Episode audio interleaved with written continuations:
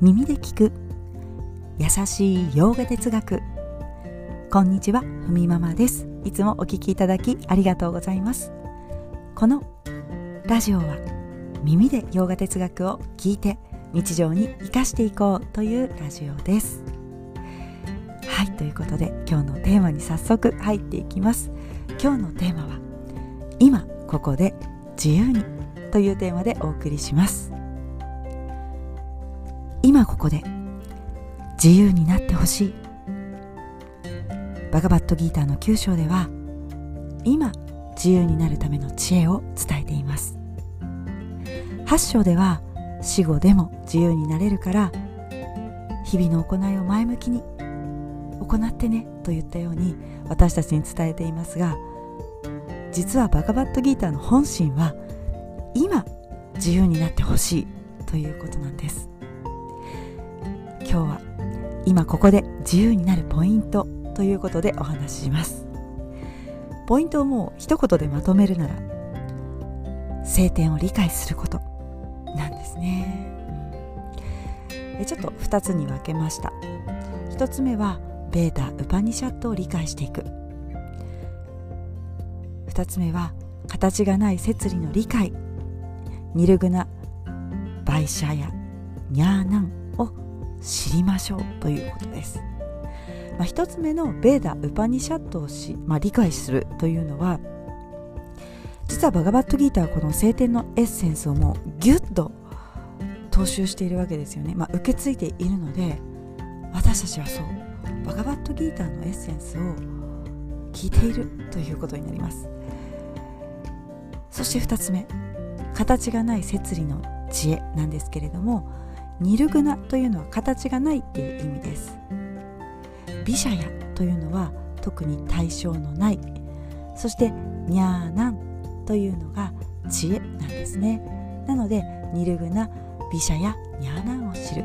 形のない摂理の理解をするんだよということを、まあ、繰り返しここも伝えているわけです。1つ目のベーダ・ウパニシャットを理解するについてはやはり聖典を理解することにもう一言で言えますけれども真実を知ることで人は自由に解放される。その真実というのは形なき摂理の知恵。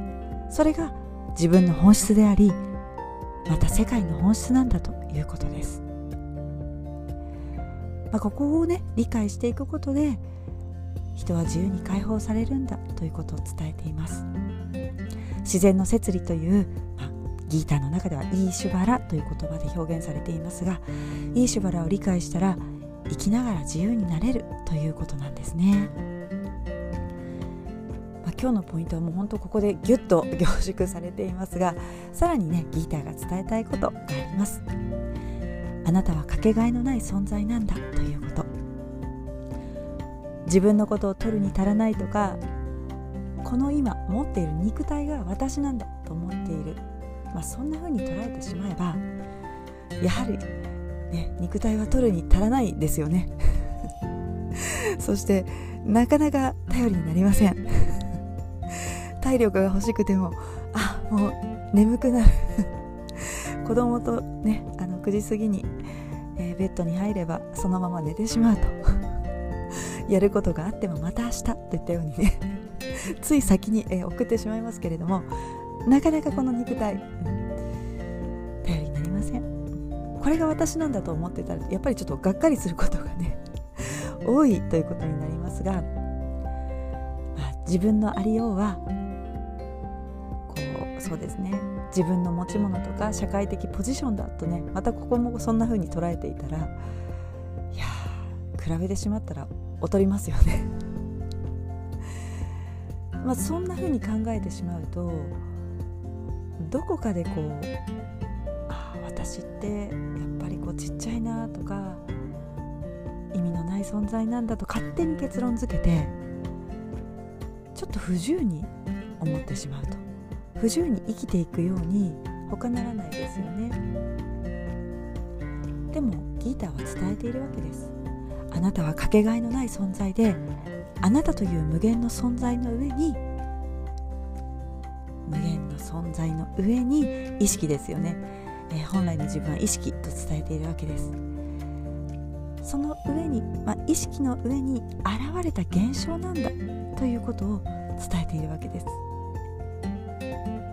肉体そして心目の前の世界というのは現象が展開しているんだということ、まあ、ちょっと後半ん？というね分かりにくかったかなということでちょっと例え話ではないですけれども、まあ、そんな風に、えー、捉えていきたいという私たちの思いがあっても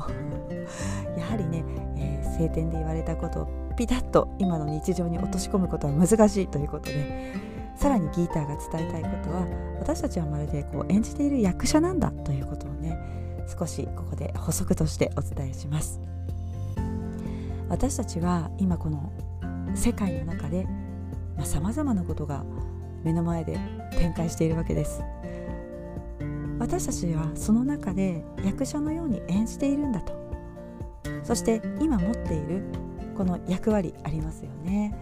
うん、それを持ってゲームをしている、まあ、私たちが意識でそれを意識を意識がありながらまとっているものは役者だと、まあ、言ってみればその姿は仮の姿と言ってもいいですよね。この世界というドラマを完成するためになくてはならないパーツで役割を担っている。でも本当のあなたというのは肉体や心そして能力や感覚また条件でもなくてそれらの現象を可能にしている意識なんだ、まあ、それが存在そのものだと言います。その存在そのものを知ることで今生きながら自由になれるんだということです、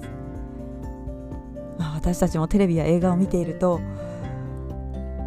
もうこううまい役者さんほどその方がね役を演じているっていうことを知ってるんだけれどもなんかこうドラマの中でまるでその役にもうこう演じているっていう感覚をこちらが持たないほどハマっているそんなうまい役者さんいらっしゃいますよね。まあ、本当のそうですね王様とかよりも王様らしく振る舞ったり本当の虚しい人よりも他人の感情を巻き込むほど、まあ、虚しさを演じることができる、まあ、そんな役者さんのように自分が何者か分かっている人はどんな役もこなしていくことができるんだということです、まあ、確かに役だと知りながらその役をこなしていたら心って自由ですよね。まあ、そうですね現状こういろいろ日常にね苦しさを感じていたりとかああ今の自分がちょっとね辛いんだという、まあ、そんな思いが出たとしてでも心のどこかで自分の心に感じる苦しさとか辛さをね知りながらそうだよねと分かりながらあそうか。自分は今この不自由な役を精一杯演じているんだとそんな風にね捉えていくことであ私ってあえて今これ演じている立場ねという風に、まあ、考えることができると。そうすればその役とかドラマの中のね制限に実は全くとらわれることがない、まあ、それが自由なんだ。そういうことになるわけですね。なので今ここで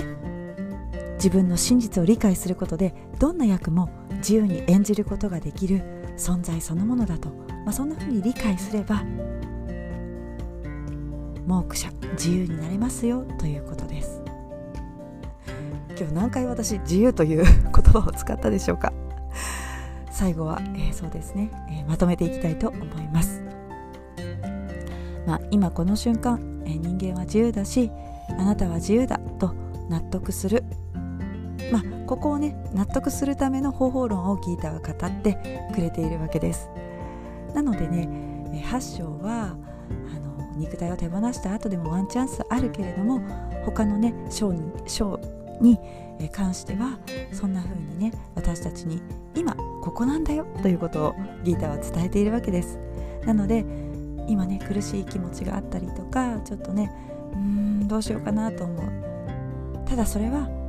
そんなに一人で勝手に思い込まなくてもいいんだとギターは伝えているわけですね。苦しまなくても大丈夫と。だから再び語るわけです。生きながら自由になるための知恵を私たちに伝えています。